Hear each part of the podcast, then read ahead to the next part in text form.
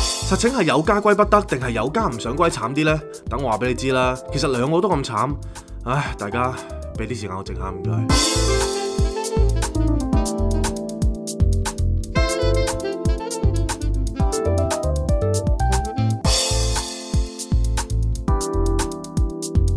Not a romantic story. Cindy, Jason。歡迎大家翻到嚟《Not a Romantic Story》嘅第七季第二十三集，繼續有我 Cindy 同埋 Jason，喺韓國度為大家直擊，唉，真係好有有有種離愁啊，真係真係好唔開心。大家聽到我哋把聲呢，就知道我哋好似好奮力咁樣去扮開心咯、係咁呢個係真嘅，因為話說呢，就嚟到我哋韓國 trip 嘅最後一日啦。係，咁經過十三日之後呢，其實我哋聽日就要翻香港啦。嗯，咁我哋其實就都為咗呢一件事都喊過無數咁多次啊 唔嘅，係因為咧，其實實情就係尋晚，其實我哋諗住錄嘅，係跟住因為大家實在太傷心啦，係咁傷心到點呢？咁我哋琴晚就好早翻翻嚟 Suyu 呢一個地方啦，即水係我哋魚係啊誒住嘅呢個地方啦。 Airbnb 咁我哋就周圍行，跟住成係程都近乎冇出聲噶啦，大家。係就望住啲街景咁啊，好撚即係好撚愁思咁樣啦， 跟住喺度想谷眼淚之際咧，係跟住就揾咗間 cafe，我話唉，不如坐低啦，係即係大家都唔好咁早瞓啦，係即係爭取多啲時間享受下韓國嘅風味咁樣啦係，咁啊入咗一間誒 cafe 咁樣，嗯，咁喺嗰我間嘢哋屋叫做企隔叫做離嘅， Suyu Resort 冇咁樣，錯跟住入到去咧，咁我哋就啊嗌杯咖啡咁啊嗌個嗌件 cake 咁樣坐低啦咁，咁坐低咗之後，大家就又撳電話啦，又望下個窗咁樣啦。係啦，跟住我哋就慢慢咁樣享受嗰杯咖啡同埋個蛋糕，同埋最吊詭嘅就係咧，我哋誒成個 trip 咧其實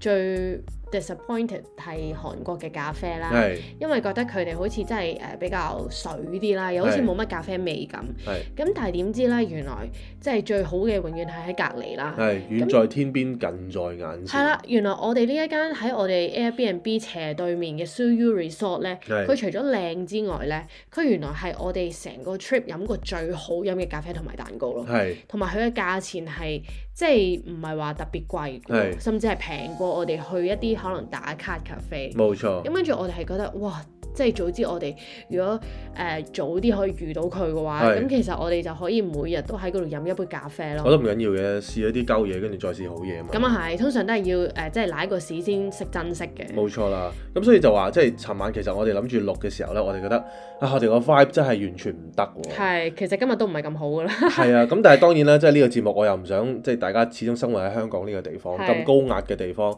我都唔想大家聽到一即係兩個好似死老豆咁樣嘅聲喺度係講嘢嘅。咁所以我哋都即係盡力啦，盡力啦，係將翻啲開心嘅嗯正 message 能帶翻俾量大家。係啊啦係，咁當然啦，即係韓國都有好多好嘅事發生啦，都值得我哋去開心嘅。冇錯啦。咁我覺得緣分呢樣嘢都係有始有終，有陣時候要走就要走㗎啦。即係所有嘢都係會完咯，係係啦，啦，即即係係你緣聚緣散呢係啦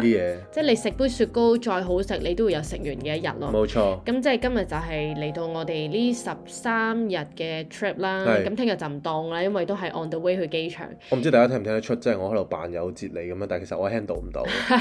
其實即係咁，所以我哋就好想，哦好，我哋好想就即係趁今日呢一個真係誒臨離別嘅時候，仲喺首爾啦，係咁可以喺我哋出去開展我哋一日嘅誒之前，就可以 capture 一下，即係回顧下成個 trip，我哋覺得好窩心啊，或者係覺得好值得分享嘅 moment 咯。冇錯，咪成日都話咧，即係我哋同朋友傾偈啦，嗯佢話哇你哋好中意韓國喎、係咁係 even 啲聽眾咧，即係好熟悉我哋嘅咧係，都話喂韓國真係好好似好適合你哋咁樣。係咯，。個個都係咁講啊。咁當然其實即係好多人去唔同嘅地方有唔同嘅感受啦。冇錯啊咁其實都係 define by 佢嘅遭遇嘅，係咯即，係有陣時候，譬如我喺韓國就老老實實，你話係有冇 bias 咧，可能都有啲嘅。係即係譬如有陣時候啲地鐵有人撞埋嚟啦，係我係笑住俾人撞嘅哦，真喎呢但個，我喺香港咧，我就屌晒老母啊！係啦係啦我就硬係要企喺度阻住佢唔俾佢入門咁係樣啦係啦啦。咁但係喺韓國咧，佢撞我，我又覺得幾舒服喎，撞得。你會你會好體諒咯，即係會覺得啊，佢都係即係唔覺意啫，佢唔係有心係嘅，所有嘢都變得好 bearable 啦。係咁，咪咁當然呢個就係我嘅問題啦。 係咁但係除咗呢啲之外咧，其實好事嘅發生都真係令到我哋好喜出望外啊！喺 係啊呢係啊，度係啊，即即係係啲人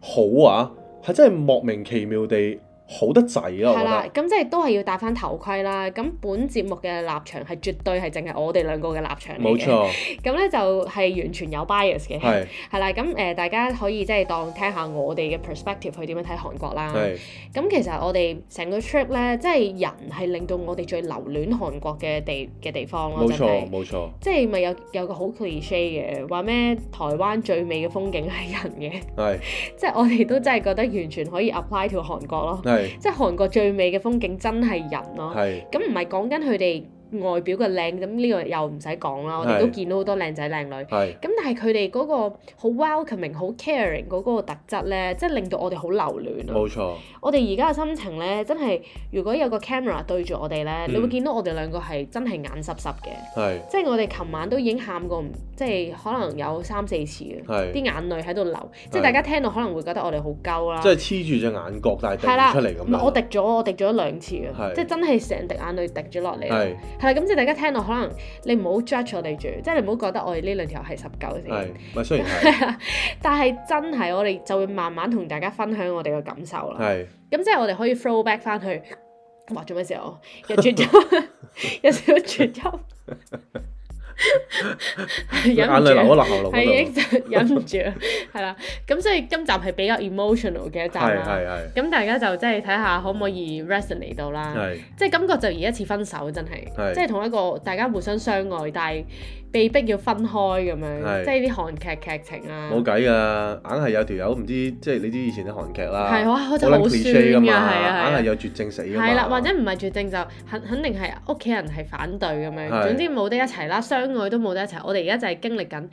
唉，同韓國呢一種嘅感覺，暫時啫，係咁我哋都會翻嚟係嘅，好快翻嚟㗎。係啦，希望啦。係係啦，咁因為我哋即係可以 flow back 翻去 day one 咧，誒係、都有睇我哋 story，都會見到我哋 mention 咗一個 cafe。係咁講緊 cafe 咧，其實就係誒我個好朋友韓國好朋友介紹，嗯咁佢就喺一個我都唔記得咗個地址啦，但係總之佢係好棘好 QK 嘅個路程。係佢係咧，你因為韓國嘅 Google Map 咧，其實係極度唔好用啦。係都唔係好 friendly 嘅其實。完全唔 friendly，係咁佢譬如有時誒、呃明明喺隔離咁樣啦，咁正常咧香港你可以撳嗰個路線咧，係你撳行嗰、個佢就會直接話俾你知可以點樣行㗎嘛。係咁如果你喺韓國咧，譬如佢直即使嗰個 destination 喺你隔離咧，係跟住佢會叫你搭車㗎點遠喎，啲 係啦，即係佢會叫你兜成大個圈去搭車啦。係。咁但係如果你永遠要撳行嗰度咧，係永遠話我揾唔到路線嘅。唔係同埋有點解啲位咧，其實因為太多小巷啊。係啦係啦，即係有陣時候上少少山丘咁樣啦，係咁變咗其實佢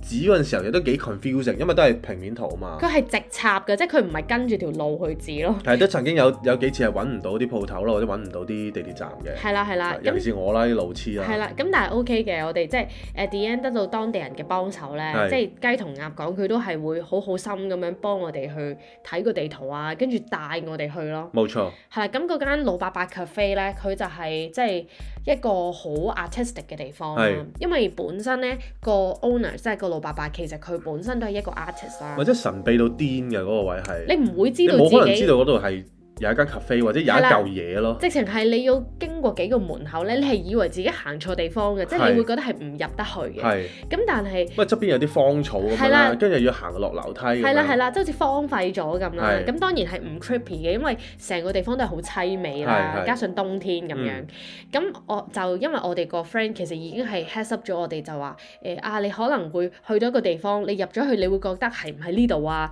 咁佢話如果你有呢一個感覺咁就啱㗎啦，咁咪你行入去 啦。係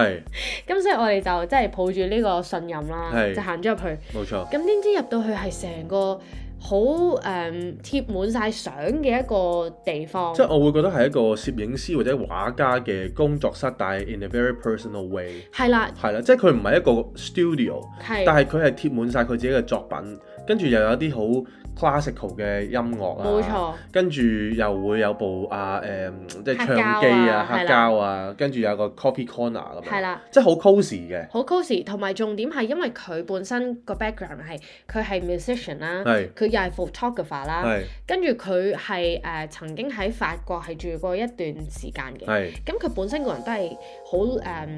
artistic 啦係，咁佢因為好中意影相，咁佢其實係成個 coffee shop 咧，佢已經係 set 好晒啲大燈㗎啦。係，咁你隨時佢拉張凳出嚟，你企喺嗰度影，跟住佢 chop 你就已經係影流㗎啦。即係只要你教翻好你嘅光圈快係啦門之係啦後咧，其實佢已經記得晒嘅。冇錯啊邊個位係幾多？咁啊，我 set 完之後咧，佢就幫我哋影相。啊咁樣冇。錯冇錯，咁因為咧誒、老伯伯咧佢其實就英文嘅能力係有限啦，係咁但係咧我哋都係誒、呃跨過咗呢個語言嘅障礙啦，係 大家用 body language 啊同埋冇錯簡單嘅單字都溝通到嘅。冇錯，咁佢就好好啦，即係佢係誒佢有部 printer 係可以 print 啲相出嚟，係咁佢咧就誒係咁叫我即係幫我哋影相，係佢就影咗好多好多張。係跟住佢就 print 咗出嚟，咁誒、呃然後即係搞笑嘅 story 就係、咁有一張就係我哋三個一齊影嘅自拍，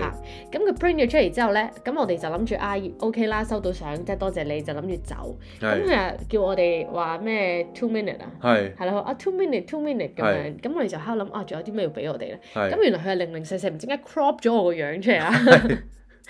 咁然後 print 咗張 A4 出嚟，print 咗兩張，好大個頭咯。好大個頭，一係人我一諗大家份。喺 IG 都見過㗎啦。係啦係啦不過但不過我哋就唔會再 show 出嚟嘅。係啦係 啦，跟住咁啊就就俾我咁樣，係咁我話即係受寵若驚啦，係即係咁大張相見到自己嘅樣，我都唔知點算好，係，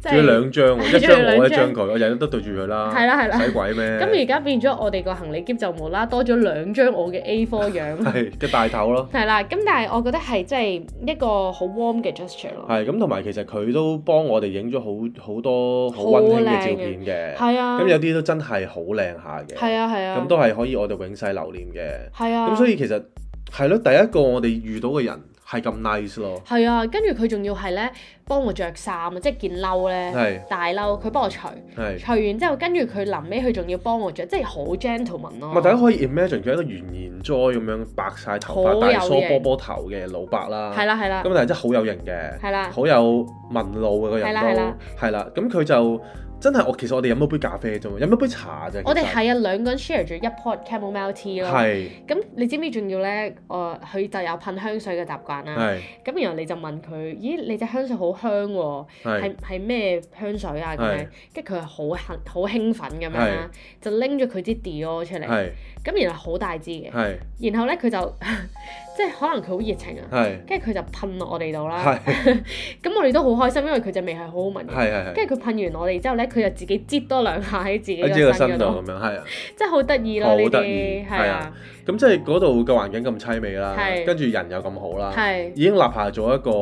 好好嘅基石。係啊佢覺係啊，得即係韓國呢個地方係非常之好係啦啊，因為真係我哋老老實實係一個 tourist 嚟嘅係啫，啊，咁又唔所以識講佢啲話，係啦，咁所以其實佢即係佢咁樣去招呼我哋呢，同我哋影咗過十張相呢，係都真係啊。好乸黐線㗎。可能過二其十實張係咁 chop 啊，因為咧佢佢咧可能誒佢個 style 咧係佢首先係誒、呃叫我哋企喺佢個 spotlight 下面啦，係咁佢就由遠開始 chop chop 完之後咧，佢就唔知點解行前咗一步，係又 chop，係跟住又行前一步又 chop，係咁 at the end 咧佢係懟咗部相機落我哋塊面前面，係即 咁係而微佢咁樣， 嗰陣時，我個笑容係有啲僵硬，因為我唔係好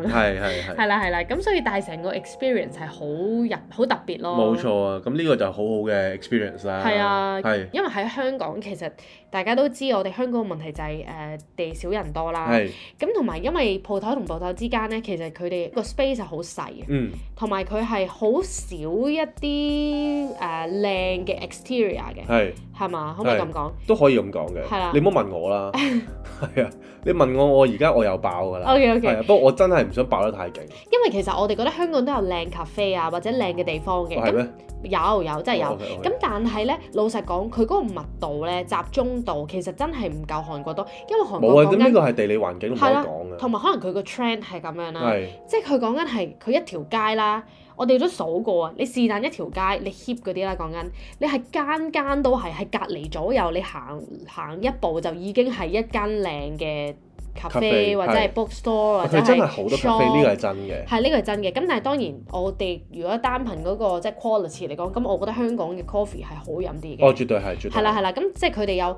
你可以話佢哋係得個靚咯，係咁但係都係一個好 visually 好開心、令人好舒服嘅一樣嘢啦。冇錯冇錯，係啦唔係係啦，我成日都話香港係成日，即係其實佢有好多資源啦係，係有錢，其實你話冇地方咩？其實有㗎，係但硬係將啲錢放咗喺啲好核突嘅嘢度啫嘛。係係啊，係，即係當然啦，我就冇可能話香港冇冇靚 cafe 嘅，一定有嘅一定有咁㗎。但係即係嗯唔多礙於礙於空間同埋價錢，真係有好多嘢咧都冇辦法去發揮到極致，即係係呢個係係香港可悲嘅地方。即係佢成本太高啊，變係啊咗其實有好多係有 taste 嘅人啊，即係或者係有誒、呃有有心思嘅人，可能佢哋都係因為 budget 嘅限制，令到佢有好多嘢做唔到所咯。以呢個冇得講嘅，呢個係真係我哋本身即係好難去討論嘅係啊係嘢啊嚟嘅。即係係係慘咯，我覺得香港係啦。咁 anyway，咁我哋呢一個就已經係令到我哋覺得哇，行喺韓國啲街嗰度，我哋係好舒服啦。係咁然後我哋都係即係令到我哋已經對韓國有好好嘅印象。係咁跟住第二樣咧，我哋又遇到一個好特別嘅人啊啦。係咁咧，話説即係我之前就嚟韓國之前咧，係咁我哋一路都同大家講話，我哋好想嚟韓國住㗎啦。係係咁我就好冒昧咁啊，揾到一個韓國嘅朋友。私人啦，係咧，佢即係佢嘅正職係做詩人寫詩嘅，嗯係咁啊，佢每日咧都會將佢屋企嘅唔同嘅 corner 咧係影影一張相 po 上 IG 係咁啦。咁呢個係一個 trend 嚟嘅，即係日本同韓國都好興㗎係啦。係啦，跟住咧，我就冒昧咁同佢傾偈。係咁我一同佢傾傾咗兩三句啫喎，係真係我好好自己一個 stranger 咁同佢傾啦。哇！佢突然之間 send 咗一大段，即係佢問我 email 係乜，係跟住 send 咗一大段成千字，我諗過 over 成千千過字千嘅 essay。嘅 essay 啦，係講晒俾我哋聽誒如果我哋真係要搬嚟韓國，有啲咩要邊度好注住意啊？係啦啦，，係啊，邊度係靚係啦啦，，跟住之後係有咩要注意啦，邊度會適合我哋啦？咁樣係啦，咁跟住我哋已經係好感動啦，係，即係真諗係好下哦震驚咯，素未謀面喎係，即係你普通一個網友同埋佢啲 follower 其實係多嘅喎係。即係你知啦，即係大家我 followers 一千一千八百個，即係啊係都好少啊，對於佢嚟講，佢有二萬個㗎，係咁即係佢係完全係 organic 啦，係即係你會見到佢啲 engagement rate 係高嘅，又仲要我呢排成日出 story 咧，搞到啲人走鬼咗咁樣，係咩？ 因為你因為佢哋可能見到你出得太密，係因為 too much 啊，係啦，不過唔緊要啦，喂即但係冇係計啊，即係你個我 platform 係我真係覺得正啊嘛，啊嘛係咯咁我又係咯唔係 care 嘅，係係啦，，即係冇乜所謂，大家中意睇就 follow，係唔中意睇咪唔 follow 冇冇乜嘢錯。，咁呢個詩人佢係誒，即係我哋係好震驚佢咁樣對我哋啦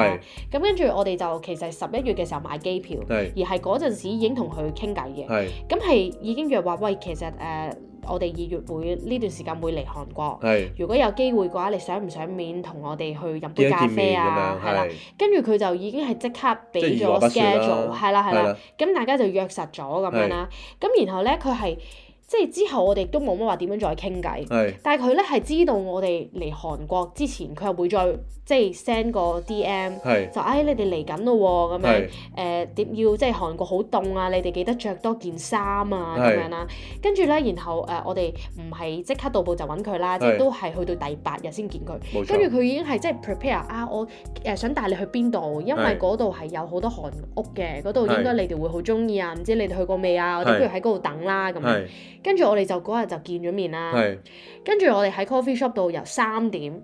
傾到六點，係傾到係完全唔想走嘅。係。咁佢係一個好特別嘅人啊啦、都好好特別啊！即係我覺得佢嘅存在有少少似周潤發咁樣。哦，佢絕對係喎，係啊，即係佢係匿喺深山咁樣，跟住又不食應人間煙火啊！係啦。咁每日就係 po 屋企嘅相，跟住又創作啊創作咁係啦樣咯，即係好專注自己創作嘅一個人咯。同埋佢係好 easy going 啦，同埋佢都係好多好有智慧，你聽佢講嘢，你會知道，係好有底蘊嘅。因係為其實咧，你知我哋 online 即係 IG 睇係咧，其實你唔會知道佢係幾多歲噶嘛。係咁因為你張相佢又唔 po 自己個樣，喂張相個圓形得個一個框咁樣啦，你睇唔到噶嘛。冇錯。咁我你覺得佢係幾多歲嗰陣時？我嗰陣時我覺得佢可能卅幾嘅啫喎。係啦係啦，我都覺得佢係廿幾卅幾因為佢張咁樣相係啦好細個嘅。係啦係啦係啊係啦，即係誒咁，但係點知咧出到嚟咧，係原來係一個應該四十幾五十歲嘅係啦 uncle 嚟嘅， uncle 嚟喎。係啊，咁我長哋頭髮嘅，係啦係啦，跟住好白白晒㗎係啦啦，，好 hip 嘅，就係戴住頂黃色嘅帽嘅，係啦，叫 philosophy 啊頂帽。係啊，但係 F 字頭嘅，係啦係啦，係原來都係啲 local，即係佢哋 Korean local 潮 brand 咁係樣啦。係係咁跟住我哋就誒、呃即係佢好高大嘅。係，咁我哋嗰陣時第一下見到，你覺得你你個第一下感覺係點啊？我真係覺得好似一個老闆級嘅人去同我哋傾偈，或者佢真係係咯，真係好配合到佢不食人間煙火嘅形象，係啦係啦，即係佢成件事係好 calm 啦，係亦都係好穩重啦。係咁跟住佢就一路帶我哋行誒係去嗰間 cafe 啦係，咁佢就會介紹啊誒呢一度咧個歷史係點啊咁樣，係咁但係當然佢講嘢係好搞笑嘅，係。即係佢係誒又會講笑啦，好係風趣幽默唔係佢嘅，相對係比起其他韓國人嘅英文嘅能力係強啲嘅，係啦係啦係啦雖係然啦，都唔算太強，係啦，係啦但係都好即係我哋好溝通到啊咯。絕對係，係啦，咁跟住咧，我哋一路傾啦，咁然後咧，我哋誒傾咗嗰幾個鐘之後咧，係咁我哋就其實誒咩、都講下啦，又講下佢自己，又講下係我哋自己，咁啊，跟住然後最尾發現咗，係啦，原來佢係一個以往嘅 CEO，唔係誒呃 creative director，係即係 of 一間好好大勁嘅嘅廣告公司，係誒誒係咪 entertainment 啦？係係啦係係，因為咧原來韓國咧佢係有一個集團就叫 CJ 啦，係咁即係我哋啦。係咁誒佢係一個 lifestyle brand 啦，係其實佢旗下係乜都有嘅，係咁但係咧佢係有自己 cinema、有 entertain entertainment 嘅係 department 啊，有係 lifestyle brand 啦，跟住佢又會做食品啦，即嗯係好多旗下嘅嘢。咁呢一個朋友咧，佢原來曾經就係喺 CJ 嘅叫咩即係 enter entertainment 嘅 department 嗰度做誒、呃即係 creative director 嘅。係咁佢就係負責咧係去誒誒、呃 import 一啲戲入嚟韓國啦。係或者係 export 一啲戲出去嘅。係咁佢咧係曾經同嗰個 Stan Lee 啊，係，即係蜘蛛俠嗰係 Marvel 個係咯 Marvel 個嗰個 producer producer 係啊，係啦，而家已經過咗身㗎啦，但係一個 legend 嚟嘅，嗯係即係同佢係一齊即係合作㗎，係係做嘢傾偈嘅。總之就打粒嘢啦，係啦，咁我哋已經知道佢呢個 background，我哋好 shock 啦，係即係哇！我哋兩條即係茂利啦，講得係俗啲，係即係佢竟然會 spend 佢嘅 time，即係你知佢好 precious 㗎嘛 係，係咪？係咁佢即係都咁遠，佢仲要唔係住喺首爾喎，嗯佢住喺誒京畿道啦。係咁佢都專登出嚟係揾我哋冇錯，兩條即係完全唔識嘅人，係咁我哋已經好感動啦。係咁跟住佢就講話誒，佢、其實曾經就係、即係佢不嬲都係一個創作者，咁係但係因為佢可能我諗係 get promoted 啦，不係斷升職，咁啊做到去 creative director，咁啊係就開始要變得係要做一個 businessman 啦。係咁就變咗佢就即係覺得自己可能嗰陣時係揾好多錢，係但係佢唔 enjoy 呢種生活。係。咁所以佢就毅然係辭職。係，咁因為佢話佢自己係一個好多 idea 嘅人，係但係佢就冇時間同埋冇能力，係可以喺咁多繁瑣嘅工作之中呢係去創作。冇錯啦。咁然後呢，佢就所以決定毅然辭職。佢話而家呢，佢就自己係即係類似隱居咁樣係啦，咁啊，一一方面做自己 editor 係啦啦，做 writer 啦，係做 script 啊 poet writer 啦，係啦。咁啊寫劇本、寫小説咁樣乜都寫。咁佢而家話佢雖然揾錢係冇以前咁多啦，係但係佢話佢係開心好多。冇咁錯呢，樣嘢我發現同我哋其實係即係一路想過嘅生活係好似，亦都係係。係好 align 啊啦。我係哋啲諗嘅嘢啊跟住我哋又好冒昧咁問佢啦，我話喂嗯，即係其實我哋兩條某契，即係其實我啦，因為係我我係 text 佢噶嘛嗯嗯，我話喂，其實我 text 完你，點解你咁熱切咁回應我嘅咧？係咯咁樣，咁我唔知佢吹水定係點啦。係。佢就話佢有一種一見如故嘅感覺，係啊，即係佢話拜你啲 text 已經 feel 到你係一個好 pure 嘅人，係所以佢話佢就唔知點解好想幫你，好係想同你 connect，係即係佢已經係 feel 一個 deep connection before meeting you，係咁所以呢樣嘢又係令到好感動啦。係，跟住最再一個感動位呢，就係佢喺離開嗰個 cafe 之前呢，嗯，佢就俾咗一份 proposal 我哋。係係諗緊嚟緊可以點樣合作，咁但係呢樣嘢係我完全 unexpected，因係為啊其實我係從來冇喺我嘅誒 Message 嗰度 message 嗰度提過我有一個香水品牌啦，係，咁但係佢又做啲 research 喎，唔係佢係應該係有 follow 你 personal 噶嘛，咁係知道我哋即係可能有 share 啊，咁佢自己去揾佢就知道咗呢個 brand，係咁佢自己就好中意啦，係然後佢就自己係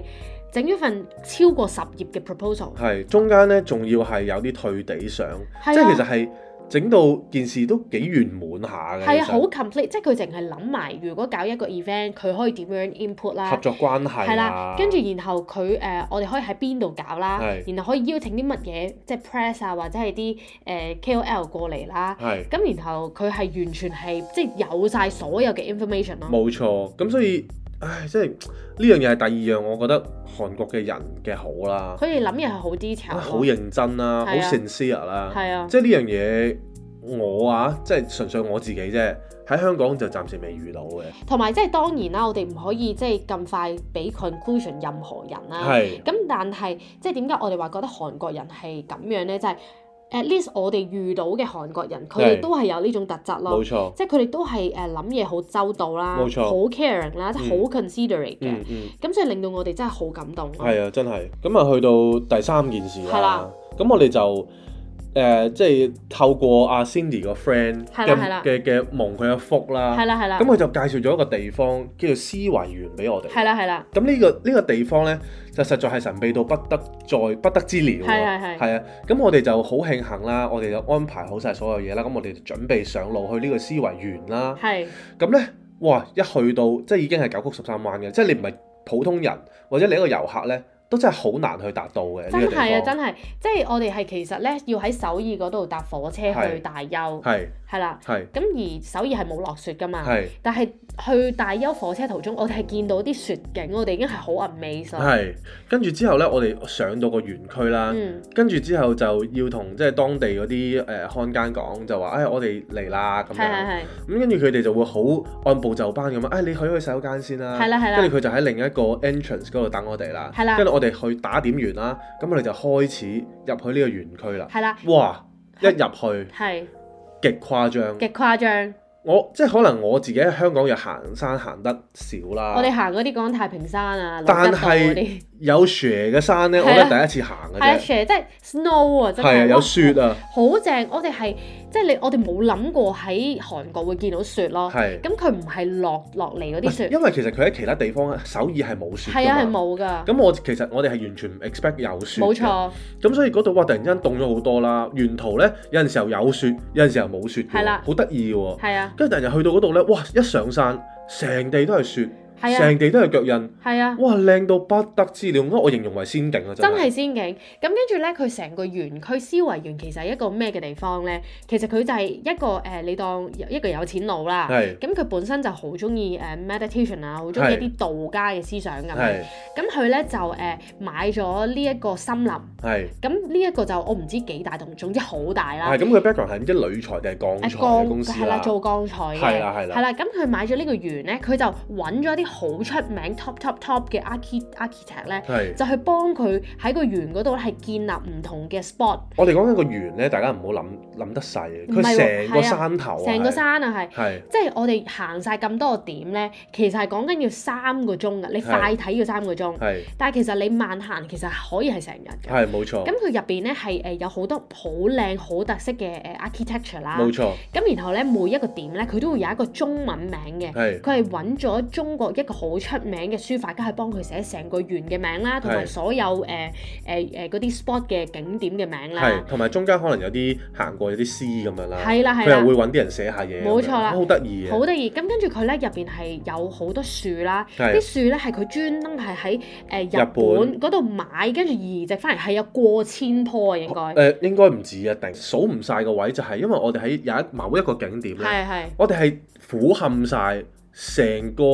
嗰個 I P S 啊，係啊係啊而，嗰個 I P S 係成都近乎一個山頭咁樣係啊啦。真係我啊，哋係望到晒成千棵或者成萬棵嘅木瓜樹，係啦係啦，咁可想而知，佢就話而家冬天啊比較凋零，係。咁但係當去到誒、呃春天嘅時候呢，生晒哇，葉好就好啊，誇張，同埋個香味呢係非常之咁濃係郁嘅啦，同埋誒佢嗰隻木瓜就唔係我哋嗰只香港成日見到嗰隻木瓜啦，係佢而係咧一隻係誒圓圓地，好似深紅色咁樣啦。係咁佢話啲人就唔會食嘅，係但係會攞嚟咧係沖茶，係同埋佢個味係好香嘅。係咁跟住我哋就好有幸地咧，就得到佢哋咧就送咗兩罌呢個木瓜嘅，係咪俾我哋沖茶嘅？係應該係醬啦，咯沖。水啦，係啦係啦，咁我係哋哇好開心啦！係咁我哋就哇玩咗成六個鐘啦咁喺諗入下呢邊。個已經第三件事咯，係係啊，咁跟住我哋咧呢六個鐘咧，咁我哋就誒誒、呃呃就搭翻的士落去大邱啦。係咁我哋 stay 一晚之後咧，咁佢隔離原來有個誒、呃城市就叫做安東。係咁呢個時候咧，誒、我個 friend Hisu 咧，佢男朋友就 join 我哋啦。係咁咧，佢哋就帶我哋去呢個安東嘅原因就係佢嗰度係有好多好多好傳統嘅韓屋啦。係咁嗰度咧最出名就係誒係儒家文化保存得好好嘅。係係啦，咁佢就有條村就叫做河回村啦。係咁呢條村咧其實就係誒嗰啲誒文化遺產之一嚟㗎。係咁佢咧其實係而家仲住緊人㗎。係咁嗰度係講緊係過五百年歷史啦，嗰啲韓屋。係咁你會見到係成條村落咧係誒好有以前嘅特色嘅。係，係你可唔可以真係用香港嘅地方嚟大概講一講？冇啊，香港冇呢個地方，哦圍村咯，你係話圍村係啦。係啦，係咁啦佢係叫譬如可能誒、呃、圍村可能都會有乜嘢姓係住嗰條村㗎嘛。係咁呢度佢就係姓金嘅。咪一定係韓國九九成九都係姓金嘅感覺。唔係唔係，有啲係姓李嘅，係係啦。咁佢嗰條村咧就係姓金啦。係咁你去到嗰度咧，又可以睇到誒佢、有個誒好、傳統嗰啲叫假面舞啊，係。咁就會戴住啲好搞笑嘅面具啦 哇。，其實好正喎，即係佢係諷刺時弊嘅。係啦係啦。其實咧，如即係我見到有啲大人咧都會帶埋啲小朋友去睇啦係係係，但係佢哋嘅內容咧其實都幾裸露啦，有同埋啲啦係啦幾同埋幾幾幾露骨嘅，係啦係啦，咁呢一個咧其實就係你俾一個入場費咧，你入到去可以參觀成條村。係亦都可以係睇埋佢啲假面舞咁樣啦，咁我哋其實就玩到開心啦係。咁你行嗰啲路咧，你亦都係真係度度都係好凄美，好藍色生死戀嘅真係係。咁我哋 chop 咗好多張相，係覺得你求其 chop 咧，啲人咧都好似韓劇嗰啲主角 咁，冇錯，係啦。咁所以我哋就誒、呃去完之後咧，我哋就離開啦。咁就喺附近就揾咗一間係都係超過二百年歷史嘅韓屋，係咁就住咗一晚。係咁嗰個咧係點講啊？我諗韓屋係有分兩種嘅，係一種咧就係你已經係 modernize 咗啦，係咁係靚啦，係然後係可能都入邊又有。型係嘅，啦，型嘅咁樣，總之係係靚靚啦係，posh 嘅嗰啲係就好乸貴，可能你幾千蚊一晚嘅。係咁我哋住呢個咧就可能係誒百幾百蚊一晚啦。係咁咧就係幾真個人係喎，係真係 real 韓屋啦係，係佢哋都即係我哋啲 friend 都未住過咪嘅。 real 到係點咧？real 到係啲暖氣咧都搞唔掂間屋嘅，係啦係啦，真係好凍啦。係咁同埋咧係間屋嘅乜幾百年歷史，其實有少少斜㗎啦已經。係咁但係屋主咧，其實係佢啲祖先留落嚟俾佢，佢自己都住緊嘅。係咁佢就揾咗一間房俾我哋。係咁佢話：哦，你哋唔使擔心，即係呢度係有啲斜，但係已經係即係 safe to live 咁。係咁然後我哋就誒喺度住啦。咁哦，哇，又係一個好好嘅唔係 experience 哇啊。！因為咧一一入到去咧，其實未有未有暖氣啊，係哇凍撚到撲街，真係好凍，真係好凍。同埋因為其實韓國啲地板咧，即係你正常啲屋咧，佢啲地板都會有暖氣嘅。咁係。但係嗰度咧，佢我唔知佢係有定冇咧，總之唔係好 feel 到咯。係，唔係因為咧，其實誒、呃我問過韓國嗰個朋友啦，即係係 Hisu 啦，其實佢話原來韓國嘅熱力啦，嗯誒係、用啲 pipe à, 啊，即係我哋啲我係啊，煲水係啊嗰啲。水道咧，去令到佢成個地板暖起嚟。係啦係啦係啦。係啊，咁所以佢就話：哇，呢樣嘢好 interesting 啊，對我嚟講係啦，對我哋嚟講好 interesting。咁我哋就即係誒玩咗一日啦。嗯咁我佢又帶我哋去食嗰個安東燉雞啦。呢係哇，個真係黐線嘅，黐撚線，因為咧點解會黐線咧？係原來誒、呃安東燉雞其實你喺其他韓國地方同埋首爾都有得食嘅。係咁但係佢叫得安東就係 from 嗰度啦。係咁雖然我哋啲 friend 都話唔知點解係 from 安東啦，係但係我哋去到嗰度咧就一定係必食嘅。係。咁咧我哋四個人哇同啦，埋咧最正係佢成條街啦係，都係賣安東燉雞嘅啫係啦係啦係啦。睇你入每入邊一間入邊間嘅啫嘅啫。咁我哋嗰陣時一叫咧，佢就話得兩個 size 俾你揀，一係咧就中誒中啦，一一係係就就大啊大。係咁因為我哋四個人，所以就叫大啦。係咁我哋嗰陣時咧就望到隔離台食咧，兩個人食咧都係食好大碟嘅。你係當香港已經係即係四五個人份量。係咁我就問咦佢哋係咪就係叫大啊？佢話嗯我唔係，佢哋嗰個叫中啊。係咁我已經喺度諗，咁大係有幾大咧？係到嚟啦，我哋真係呆晒啦。係如果你要我哋形容咧，係我哋五個大人嘅手掌咯。係男人嘅係啦，六隻左右係啦啊，係真係好大兜。咁佢入邊有雞有菜，跟住有誒、呃粉絲啦，係跟住係食好到我味到不得哋之了，好豐足，好豐好好足，食，即係我啲哋雞又嫩係啦啊，跟住入邊仲有啲薯仔喎。係哇薯仔真係咁不你得諗下，了，啲薯仔煲到咧入晒味係咧，跟住索晒味，跟住嗰啲薯仔係腍噶咯，係啊係啊，哇正到爆！正到爆。咁我哋即係嚟咗哇！哦仲有韓啲嗰國，啲咩嗰啲粉絲啊，係啊好就好煙韌啊，嗰啲咪咩粉絲嚟嘅嗰啲冬粉咯，我諗哦韓國嗰啲冬冬粉粉係啦。係，哇又係索晒味，好正！咁跟住呢，我哋係食呢一個呢，即係嚟咗韓國咁多日呢，大家都聽我哋講得唔少，就係、韓國最令到我哋開心係佢真係感覺好好好豐好富足足啊，係啊，好温飽係啊，啊。温飽，即係你去任何餐廳，佢唔會俾你餓咯。即係係你喺香港，其實講真，有時你去啲餐廳啲 portion 好鬼細㗎嘛，係但係你又唔係平㗎嘛。係但係呢一度係係唔成正比啊！佢個價錢同埋佢嗰個 portion，冇同錯。埋係好食㗎喎。係我哋食咗成碟嘢幾多錢咧？成位兩個人夾埋先百幾蚊咯。係即係你總之喺香啊成碟嘢 total 嘅話三百蚊，三百幾蚊，唔使係四百蚊。係咁即係我哋四個人係唔需要一百蚊咯。係咁然後我哋去呢、一個誒、呃如果你將呢一 Kimchi 碟飲裝嘢喎，記住係啊任裝啊，即係如果你將呢一碟嘢咁嘅 quality 咁嘅 portion 擺喺香港賣咧，你起碼你冇五六百蚊你唔使走咯，係啊即係嗰碟嘢喎。免費咖啡啊！即係當然啲咖啡就係機嘅咖啡係啦係啦咁係啦但係喂，大佬免費喎。係啊，咁所以我哋真係喺好，即係如果真係聽日要走，我諗我最掛住係韓國嘅人同埋佢嘅食物咯，真係，真係啊其實。成個地方都好靚嘅，真係啊，，咁跟住咧講起啲啲食物咧，即係韓國除咗係令到我哋覺得好豐足之外係，係令到我哋覺得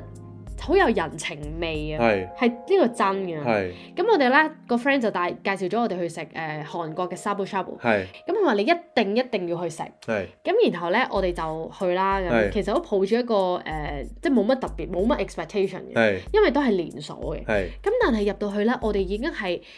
誒 feel 到佢哋係好熱情啊啦唔。係，啊同埋佢其實個嗰個個佈置啦，嗯或者裝潢咧係好好家常便飯 feel 啊㗎嘛係啦係，啦係啦，係啊，同埋佢係好 spacious 同埋好乾淨。係，咁你因為幾知道個着住圍裙啊、圍裙嘅姐姐喺度啊係啦係係啦啊，即係你 feel 到佢一定係 local 嘢，但係係啊即係佢係好乾淨嘅 local 嘢啦嗯呢度。咁然後咧，我哋就食 sha- shabu shabu 啦。咁原來咧誒佢哋個食法咧就係有三個 course 啦。係咁佢首先就會有一個煲啦，咁入邊係係有晒啲誒菜啊菇咁樣，係咁個湯係辣嘅。係咁你咧就先食咗啲菜先，係咁你食到一半啦，咁譬如 J 坤中意誒要食牛，你中意食牛嘅話，咁你就會點一點牛，咁啊係淥落去，即係好似普通打邊爐咁。係，咁但係咧打到一半咧，你就會將啲烏冬咧就會倒落去，嗯咁啊淥啦。嗯咁呢個就係第二道啦。係咁到第三道啦，亦都係我哋叫佢天堂嘅 heaven food 嘅一樣嘢真係啦，好誇張，好癲。癲到爆啊！咁我不係唔啦，係真係唔可以，即係非筆墨或者係口述可以形容嘅癲，係我哋食過最好食嘅嘢咯，係最好食嘅炒飯，係沒有之一啊，係真係好正。佢咧好正喎，咁咧佢就有啲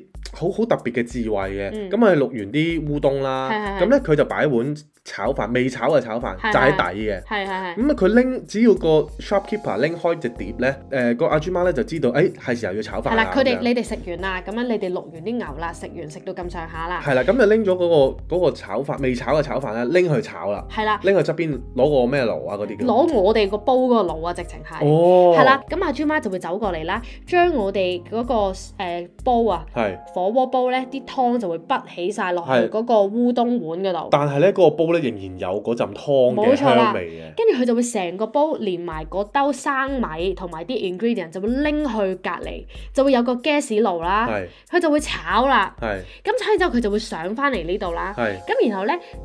嗰陣時，我哋嗰個本身攞嚟淥湯個煲咧，係就會變晒係炒飯，但係扁嘅，係係貼住個鍋底嘅。係咁然後佢就話真係可以享用啦。係係。咁呢個時候我哋就食啦，食係第一啖我哋已經喊咗出嚟啦，好好食，係真係好好食。形容唔到啊！真心係啦，咁跟住琴日我哋其實琴日咧，我哋就專登去再翻唱。係咁佢哋最令我哋感動嘅咧，係係其實我哋第一次去咧，我哋係坐喺窗邊。係咁因為我哋係完全唔識韓文啦，係亦都冇英文 menu 啦，咁所以係我個 friend 就喺誒 Kakao Talk 嗰度打出嚟，就話叫我 show 俾佢睇，係咁佢就幫我哋 order。係咁然後到琴日我哋再去咧，我哋我就諗住再 show 翻啦。點知喺我 show 之前咧，佢就已經認得我哋。嗯咁佢嘰里咕嚕，但但係佢指住我哋上次坐嗰個位啦。係咁佢亦認得我哋係上次坐嗰個位。係佢就已經唔使我哋講任何嘢 show 任何嘢，佢已經自動自覺幫我哋 order 咗我哋上次叫嘅嘢。冇錯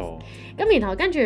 到我哋一路食嘅時候，咁啲 kimchi 啦，係。我哋食到剩翻兩塊咧，我哋仲要收埋一邊邊，係啊，收埋一邊，近乎睇唔到咁滯。啊跟住佢咧佢已。經攞第二碟嚟佢啦，係見到即刻已經攞第二碟過嚟啦，跟住個老闆咧，佢又係見到我哋食烏冬嘅時候咧，佢就見到我哋就咁齋食烏冬係，跟住佢就專登拎嗰啲 sauce 啊係過嚟幫我哋添啊，係佢就教我哋話啊，你點呢個真係好好食啊㗎咁樣，係跟住我哋係即係嗰下我即係我唔係講笑，我喺餐廳我真係流咗兩滴眼淚，係，係真係跌咗落嚟，我覺得呢度啲人實在太好啦，嗯佢哋係你唔使講任何嘢，佢已經係自動自覺幫你做晒所有嘢咯。係，唔係大家幻想下而家就係即係食緊一餐好好嘅飯，但係突然之間有個拉鏈嘅音樂，係拉到啲阿 Cindy 啲眼淚都飆埋出嚟。真係咁樣啦、跟住個老闆望住我，可能就佢咁佢咁觀察入面，佢一定見到我喊啦。係咁佢已經係望住我有少少，咦做咩事咧咁樣？係咁我就同佢微笑咁樣啦係，即係等佢知道其實我呢個係開心嘅眼淚。係係啦，冇乜嘢嘅咁樣，或者係啲煙分到我啦咁係樣咁上下啦。咁所以我哋真係好唔捨得咯，好唔捨得啊！真係啊，太多好嘢發生啦。好精彩呢趟旅程，係啊，真係我諗係我人生最最開心、最刻骨銘心嘅一段旅程啊同埋感情。真係。唔係同埋咧，我屌我真係講，我真係認真啦。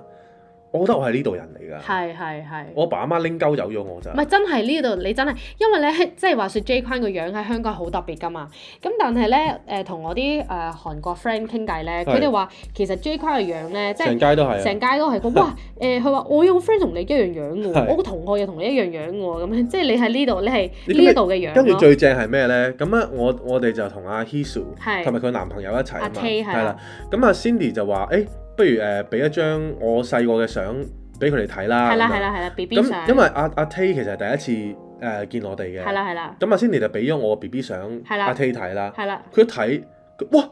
即係佢用韓文講係啦啦，佢哇，點解你會有呢張相嘅咁樣？係啊咁跟住佢睇一睇，哎，原來係 Jason 嚟嘅，原來佢以為係佢自己，係啊，跟住咧最正嘅位就係我哋再去影貼紙相，因為貼紙相其實喺韓國都係一個風潮嚟係啦，嘅。好興嘅，啊咁我哋就去影貼紙相啦係，跟住有一張咧就佢阿阿阿 Hisu 逼我同埋阿 T 咧係一齊就影單獨啊影係哦啦。係係，其實我哋兩個近乎一樣樣喎，即係佢係你冇 show 嘅版本咯。係啊，係啊，即係佢哋係好似樣嘅，即係正面冇咁似啦，但係側面係好似，即係嗰個頭型好似，係。係咁，所以成個旅程好即哦係哇多得 approve 㗎，大佬啊阿 T 都話我有 Korean face 㗎。係啊係啊係啊，係佢話我係有 Cantonese fame，因啊 為咧阿 Tay 咧佢係喺誒上海讀過宅校，係咁佢嗰陣時就話同好多香港人玩。係佢話咧嗰陣時咧，佢話有個香港嘅 friend 同我一模一樣樣，係連啲誒、呃即係小動作啊嗰啲都好似。係咁我話喂，我完全唔 surprise 喎，因為係我喺哦香港咧，呢、個又話我似佢表妹，嗰、個又話我似佢嘅 friend，我真係完全唔覺得 surprise。係咁反而我嚟到韓國就唔係韓國樣啦。咁係樣係，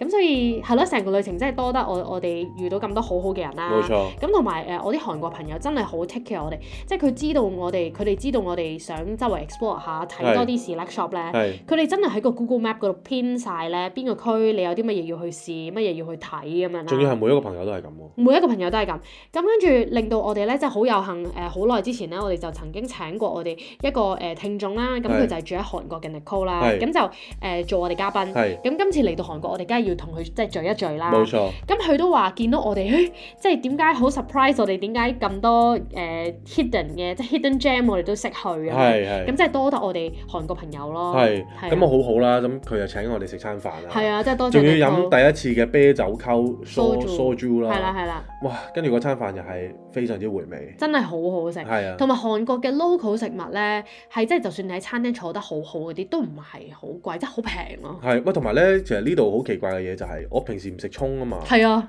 跟住我喺呢度係多多嘅葱我都同你食晒佢，真係喎，佢係加葱咯，正常。係啊好跟住即係佢總之喺喺誒咩啊喺香港接受唔到嗰啲咧，佢喺韓國係乜都接受到。我冇嘢都，我全部嘢都吞晒落肚啊，其實同埋最搞我笑冇嘢係揀咧，出嚟啊，即係大家其實都知 J 框喺香港成日病噶嘛，咁係香港嘅冬天其實都唔算太凍啦係，compare to 韓國，係即係講緊可能都十度啊，一定唔會 minus 先啦。係跟住咧，佢係喺香港係成日病病到咧，啲聽眾都好擔心我哋咧係嚟到韓國咁凍會頂唔頂得順唔係因啊。為其實我習慣咗喺香港咧，就每日都狂打乞嗤嘅係係係近乎係 combo 咁滯係嘅，我可以試過五至十個乞嗤咧係狂 combo 係 combo 嘅，係但係我呢度咧一個都冇打過，係啊！跟住咧有一晚咧，佢佢嬲嬲地啦，佢話：屌香港嗰啲都唔知乜撚嘢誒冬天嚟嘅，得嗰十度咁樣啦。佢係話呢一度嗰啲先係正啊嘛，你睇下人哋負二啊，大佬，即係係咁喺度屌啦。係跟住我真係笑咗出嚟啦。係總之韓國嘅乜嘢咧，即係都係好啦，係係嘛？你認唔認同？真係啊！